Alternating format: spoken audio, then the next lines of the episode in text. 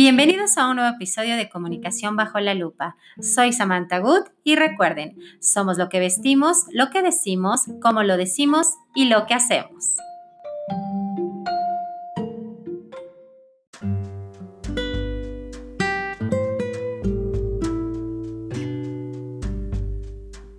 Gracias por acompañarnos al tercer episodio de Comunicación bajo la lupa. El día de hoy vamos a hablar de la comunicación virtual. ¿Qué tal? Todos de pronto nos vemos en el gran conflicto de tener que comunicarnos a través de redes sociales.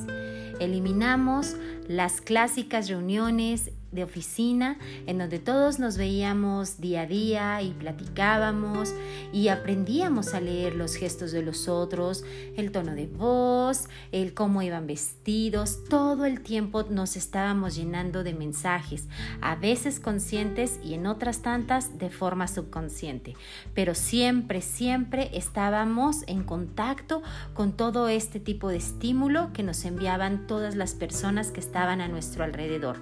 En nuestra vida cotidiana. Repito, ya sea en el trabajo, en la escuela o en cualquier otra actividad que realizáramos previa a esta situación de crisis y de pandemia que nos ha obligado al mundo entero a tener que comunicarnos por medio de dispositivos eh, como la computadora, el celular, el iPad, y dejamos de vernos frente a frente, dejamos de tocarnos, dejamos de mirar a los otros como lo hacíamos de forma tradicional.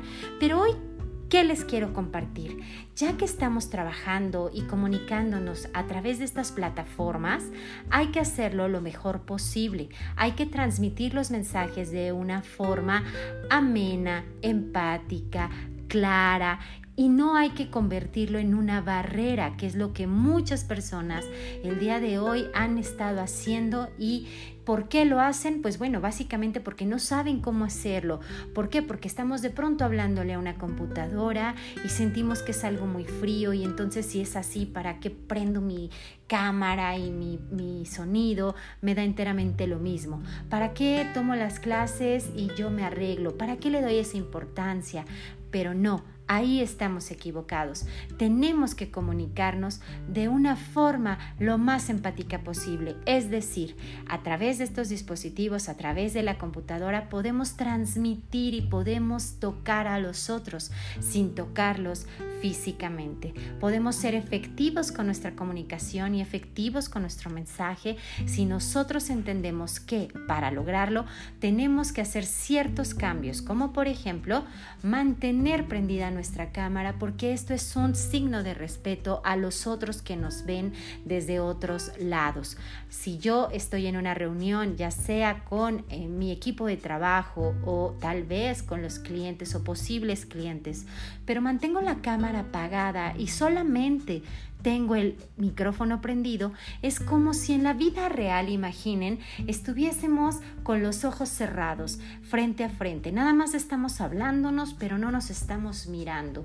Y parte esencial de la comunicación para que el mensaje se transmita es mirarnos a los ojos, es leer en los otros los microgestos, sus expresiones y todo lo que nos comunican con su lenguaje corporal. Algunas personas me dicen, es muy difícil lograrlo a través de la cámara de la computadora.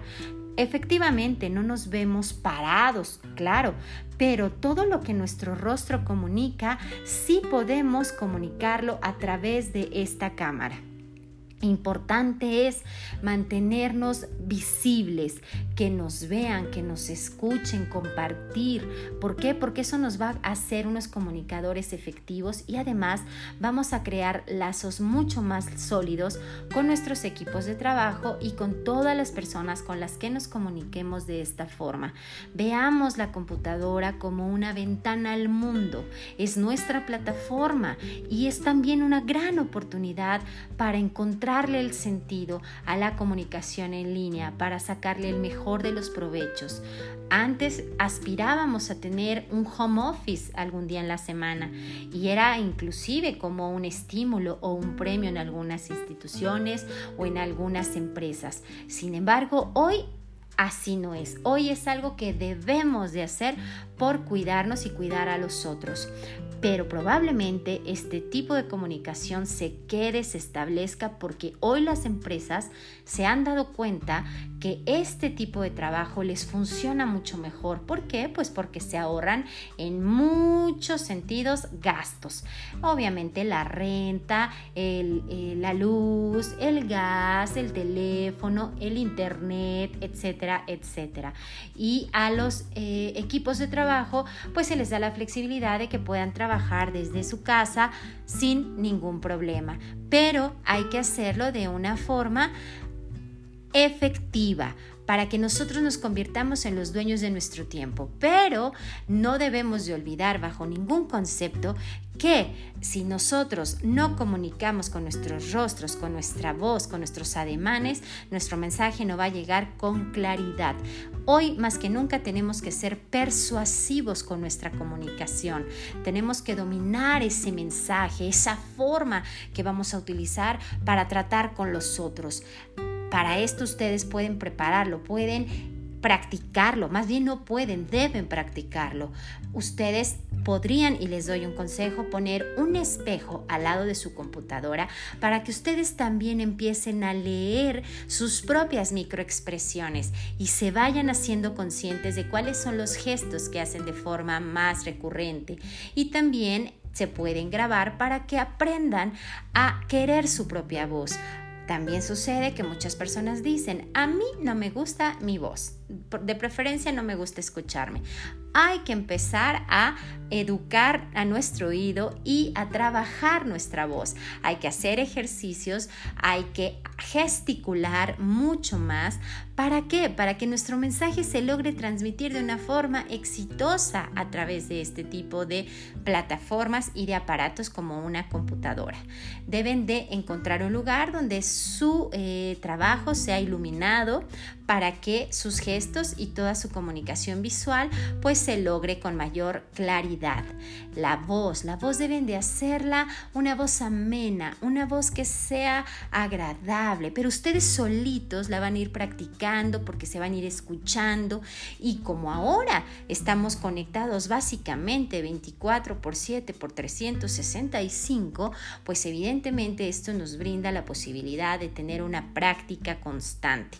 No estoy diciendo que sea lo más eh, efectivo para las personas estar conectados de esta manera, Aquí debemos de aprender a manejar nuestro tiempo, ser organizados, estructurar nuestros días y en muchas ocasiones si nosotros somos organizados, el trabajo que hacíamos de 9 a 6 de la tarde de forma tradicional en una oficina, lo podemos lograr si e incluso en 3, 4, 5 horas si nos dedicamos específicamente a nuestro trabajo. Y esto nos da la gran posibilidad de realizar otras actividades en nuestra casa que nos llenen y que nos den una gran satisfacción también. Trabajar desde casa no significa estar esclavizados, pero sí significa estar comprometidos, ser responsables y ser personas empáticas. Las otras personas que nos ven desde otros lugares también están esperando ese arropo. Y algo importante en la comunicación virtual es sonreír al inicio de su comunicación siempre con una sonrisa. Eso va a abrir las puertas de los de la comunicación, ya sea de forma presencial y en formato virtual sucede lo mismo. Hay que sonreír y siempre hay que preguntar cómo están. Buenos días, buenas tardes, buenas noches, ¿cómo están? Eso no les debe de faltar nunca. No importa con quién se vayan a conectar, eso es su formato inicial, su formato de entrada. Y su mensaje debe de ser siempre persuasivo. Y en este momento de crisis debemos de ser muy cuidadosos con las palabras que utilicemos. Hay que hablar de una forma repito, muy responsable. No sabemos lo que esté pasando o lo que esté viviendo, sintiendo la otra persona. Así que hay que hablar con mucho cuidado, con mucha cautela y dar el sentido y la sensación a los otros de una esperanza, ser siempre positivos, no manejar nuestra comunicación todo el tiempo hacia el lado opuesto, hacia el lado negativo, porque entonces cuando alguien sepa que se va a comunicar con nosotros, inmediatamente su cerebro va a hacer algo, va, va a entender que es un momento negativo, porque siempre estamos manejando esos mismos temas, esa misma comunicación negativa. Así que yo les recomiendo que se caractericen por ser sonrientes, empáticos, tratarle de ver la oportunidad a esta situación de crisis. Aduéñense de su propio tiempo. Prendan su computadora, vean hacia la cámara, no vean hacia las caritas que tienen en su pantalla, vean hacia arriba, manténganse siempre atentos, apaguen su micrófono para evitar los sonidos externos, solamente préndanlo si ustedes van a hablar y de preferencia sí participen, porque de nada sirve que estén conectados, pero su voz no se escuche nunca. Y además, ustedes apagan el video, pues entonces prácticamente es como si no estuvieran en esa reunión, serían invisibles Hoy no queremos personas que se vuelvan invisibles. Queremos seguir viendo los ojos, los microgestos y queremos seguir escuchando las voces para que los mensajes lleguen tanto a la mente como al corazón. Que tengan una excelente noche y los espero en el siguiente capítulo. Muchas gracias.